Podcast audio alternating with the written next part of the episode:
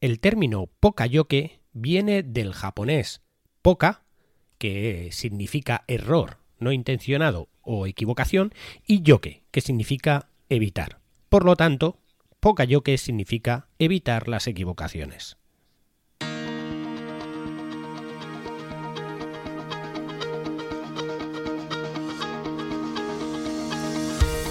Hola, estás escuchando Proyecta, un podcast de Emilcar FM sobre dirección y gestión de proyectos, metodologías ágiles, lean, productividad y mucho más. Yo soy Abel Yécora y os voy a contar todo lo que tiene que ver con este mundo.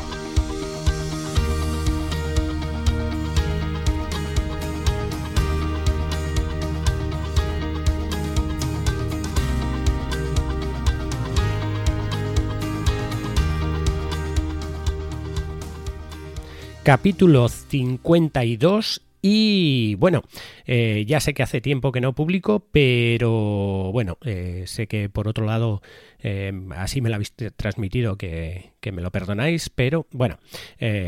pediros disculpas por este retraso, he tenido unas semanas un poco complicadas y en un principio de eso es de un poco de lo que voy a hablar. Voy a hablar de un caso que hemos tenido en el trabajo y cómo algunas de las técnicas de Link, como el caso del Pokayoke, nos han ayudado a, de alguna manera, a resolverlo. Bueno, pues os pongo en antecedentes un poco, tampoco puedo dar mucha información, pero eh, la realidad es que sufrimos un pequeño hackeo, algo muy simple, muy sencillo, no fue nada excesivamente grave. Nos obligó a cambiar eh, pues varias contraseñas de, los sistemas, no porque hubiesen sido hackeadas, sino porque en un principio eh, habíamos sido víctimas de un hackeo no aleatorio, sino dirigido. En el caso de ser dirigido, lo que tiene es que, eh, que alguien ha ido a por nosotros, por lo que es probable que pudiera atacar eh, bastante más que, que, lo que ya había atacado o, aquello que ya nos habíamos dado cuenta. El problema es que esto desató eh, pues una auditoría interna que, que hicimos para comprobar de alguna manera cuáles eran las medidas que estábamos tomando frente a un hackeo propio dentro de la empresa, hackeo informático o hackeo de información. En este caso, lo que, lo que hicimos es revisar ciertas eh, cosas y eh, ponernos a hacer un análisis de riesgos sobre aquello que teníamos en la empresa para intentar eh, decidir qué hacíamos con esos riesgos. Uno de ellos fue pues que la mayoría de las contraseñas que habíamos generado eran unas contraseñas de alguna manera eh, eh, procedimentales. Había un procedimiento para generar las contraseñas. Luego, una vez sabido cuál era el procedimiento para generar las contraseñas, que partían en parte de la de la pues, pues del, sistema en el que estaban apoyados o ciertas cosas así, entonces era muy fácil eh, regenerar el resto de contraseñas. Cambiamos todas las contraseñas a aleatorias de tal manera que si por fuerza bruta sacaban una contraseña no podrían asociar a otras contraseñas. Y una vez detectado ese tipo de, de contraseña o ese tipo de ataque, pues eh, era difícil que saltaría otro sistema. Cambiamos las contraseñas de todos, definimos de alguna manera o, generamos de alguna manera unas contraseñas completamente aleatorias, difíciles, con, con hasta 12 caracteres y eh, todas las contraseñas con, con, con, caracteres extraños, mayúsculas, minúsculas eh, y, y números, ¿vale? Y a partir de ahí, eh, pues ya hemos hecho de alguna manera un, sistema de seguridad por el cual es mucho más difícil no solo adivinar la contraseña o las claves eh, de manera de fuerza bruta, sino que además eh, esas claves, una, vez, una vez sabes la clave, sabes que no puedes, que te costaría lo mismo adivinar el resto de las claves que, que podrías utilizar para atacar. Este sistema eh, se asocia realmente a, lo que es un sistema Pokayoke, que es evitar un error o un fallo eh, de alguna manera que es involuntario. El Pokayoke lo que hace es establecer políticas o sistemas por los cuales un fallo eh, involuntario se evita, se, intenta no crear, ¿vale? Una de los pocayokes que, se siempre, que siempre se pone de ejemplo y que ya hablé en un capítulo de él es el corte de la tarjeta SIM. El corte de la tarjeta SIM evita que tú puedas colocar en la bandeja de un teléfono la tarjeta SIM de otra manera que no sea la manera correcta, porque si no, no encaja. ¿Vale? Entonces, al realizar ese simple corte, lo que evita es que no haya un fallo, que no pongas la SIM al revés, que no la pongas de ninguna de las otras maneras más que de la manera que es, solamente con un corte. La mayoría de los pokayokes suelen ser cosas sencillas que evitan que alguien, eh, pues que no sepa o que o involuntariamente genere un error, cree ese error, ¿vale? En este caso, eh, el tema del cambio de contraseñas, pues evitamos que involuntariamente, pues eh, eso, alguien que acceda a una de las contraseñas por una cosa o por la otra, sepa el resto de las contraseñas de todos los sistemas que tenemos en la empresa. Por otro lado, también establecimos eh, o revisamos el tema de las copias de seguridad. Sabemos que estamos teniendo eh, en, en el mundo grandes ataques de ransomware y que incluso muchos de esos ataques de ransomware son ataques de digamos, de, empleados de las propias empresas. En nuestro caso somos una empresa pequeña, es muy complicado que un empleado se arriesgue de alguna manera a, eh, generar o a introducir un ransomware. Así que, por norma general, eh, casi todos los ataques que podamos tener son ataques externos. También somos, por otro lado, una empresa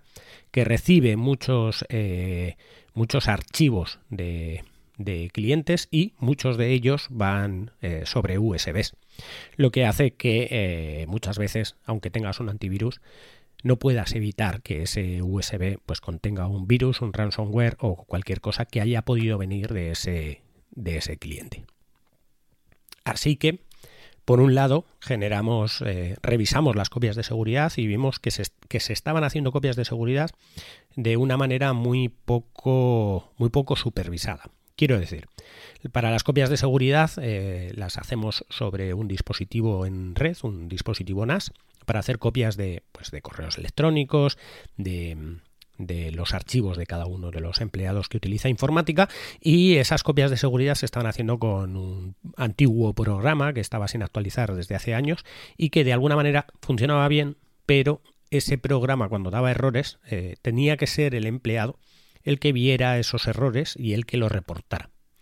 Eso nos creaba una especie de conflicto dentro de la empresa, ya que si el empleado de alguna manera pues no se fijaba en eso, que no es eh, su labor, fijarse en, en las copias de seguridad del sistema ni nada de eso, pues al final podíamos estar durante meses o durante incluso años sin una copia de seguridad fiable de ese empleado. Por lo tanto, eh, otra de las labores para evitar el error de el error no intencionado, el error de que una copia de seguridad no se realice, es eh, implantar un sistema que sea capaz de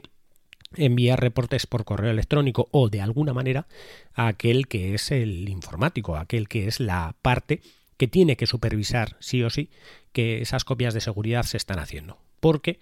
revisar las copias de seguridad como una tarea como algo que tienes que hacer, eh, digamos, cada, cada semana. Imaginémonos que al empleado de informática se le pone que cada semana, el lunes, tiene que revisar que las copias de seguridad se han hecho. Entonces puede ser muy costoso el tener que el lunes coger y ir ordenador por ordenador para ver si alguno de ellos ha hecho fallos, además cuando estamos en una empresa multisede y eh, de alguna manera pues tendría que ir conectándose a los equipos, tendría que ser los equipos cuando están encendidos, en horario de trabajo, molestando a aquellos que están trabajando. De la otra manera, haciéndolo que el propio sistema sea el que te avise, evitamos ese problema, sino que lo que hacemos es que eso, que esa copia de seguridad una vez esté generado, mande un reporte al informático y el informático cuando lee su correo electrónico directamente ya está revisando si esas copias de seguridad se están haciendo o no, ya que siempre va a mandar ese reporte independientemente de si, de si ha sido satisfactorio o no ha sido satisfactoria la copia de seguridad. De esa manera lo que hacemos es evitar muchas veces ese problema de que de que de alguna manera eh, parece que algunas de las labores no, no, son responsabilidad de nadie, pero en el momento en el que hay una catástrofe, digamos que viene un ransomware eh, o algún software que, malicioso que, que, que rompe o destroza o ya no un software, sino un disco duro que se muere o que, o que se estropea y que tienes que recuperar esa copia de seguridad y eh, pues de alguna manera te das cuenta de que la última copia de seguridad es de hace un año, con lo que has perdido toda esa parte de, digamos, de datos eh, generados durante, durante todo el año. Por último, ese mismo sistema de copia de seguridad ha de ser implantado también en la parte más importante, de alguna manera, que es el sistema de gestión o las bases de datos del sistema de gestión. Y incluso ese sistema de gestión tiene que hacer copias de seguridad externas a lo que sería el, el edificio principal donde está el sistema de gestión, ya que eh, digamos que esa es la, la raíz que no se puede perder, el sistema, la base de datos del sistema de gestión, ya que los datos eh, prácticamente de ese sistema son irrecuperables y en un caso de, pues de una catástrofe mayor que ya no sea un ataque de ransomware ni nada de eso, sino que eh, haya un incendio en el edificio, pues de alguna manera sería irrecuperable. Eh, la información. Entonces, tenemos que hacer que esas copias de seguridad no sean algo, eh, algo que haya que hacer, algo que, digamos, haya que generar una tarea para hacer la copia de seguridad, sino que tiene que ser algo que se haga automática y que, de alguna manera, sin que nadie tenga que hacer nada, te reporte realmente eh, a los encargados de las copias de seguridad, les reporte si esa copia de seguridad realmente se tiene que hacer o no. Como digo, todos estos sistemas son sistemas para evitar los errores involuntarios, para evitar los errores que no, que no, que de alguna manera no, no, se hacen de manera voluntaria, sino que se hacen por dejadez o porque ocurren o por lo que sea, ¿vale?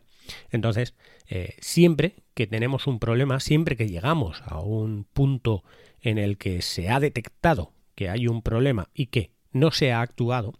eh, no se debería de alguna manera el buscar responsables, que es lo que estamos acostumbrados a hacer, buscar quién ha sido el culpable de que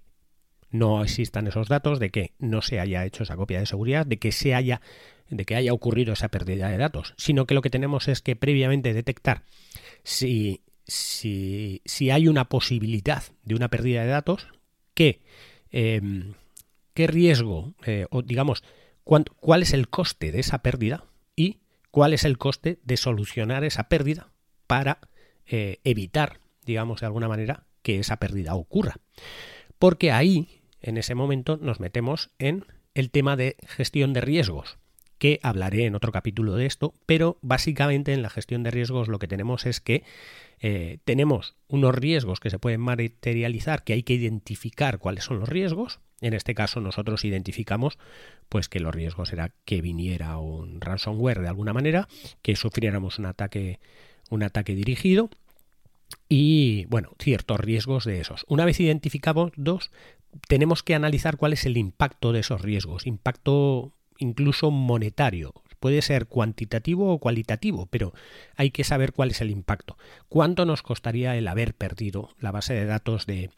la gestión? Por ejemplo, de cara a Hacienda, de cara a tener que recuperar, a las horas que, podría costar tener que recuperar todos los datos, si es que se pueden recuperar, todas esas cosas entablan un coste. Entonces, si multiplicamos la probabilidad de que ocurra el riesgo con el, eh, lo multiplicamos por el coste, o sea, si el coste que puede ser la materialización de ese riesgo, que pueden ser, imaginémonos, 100.000 euros, lo multiplicamos por la probabilidad que es, pues ahora mismo de que tendrá un ransomware puede ser un 20 o un 30%, pues se que te, quedarían en 30 o 40.000 euros de coste que tú puedes evaluar si esos 30.000 de coste los em, ejecutas o los utilizas para establecer una estrategia de eh, mitigación de ese, de ese riesgo. Es decir,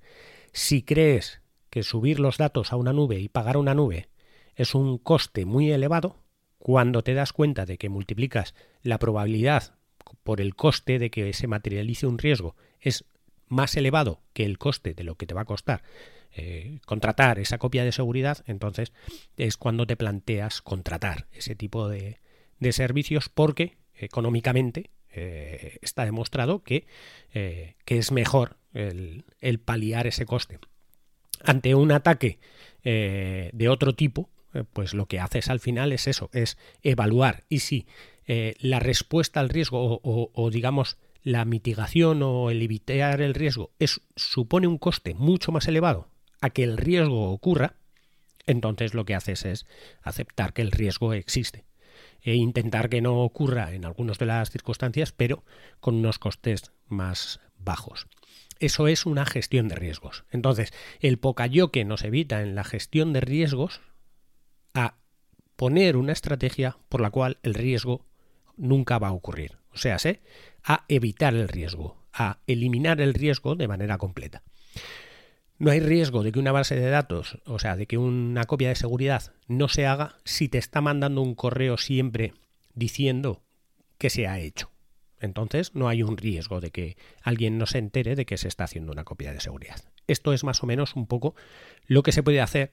mezclando, digamos, técnicas de Lean con eh, análisis de riesgos en una situación en la que en la que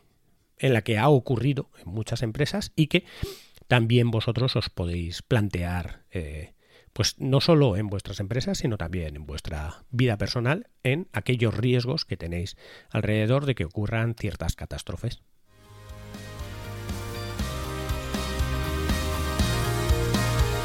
Y hasta aquí el capítulo de hoy. Muchas gracias por escucharme. Tenéis toda la información de este capítulo en emilcar.fm barra proyecta. Podéis hacer vuestros comentarios en el grupo de telegram t.m barra proyecta podcast. Hasta el próximo capítulo y no os olvidéis de que lo bien planificado bien sale.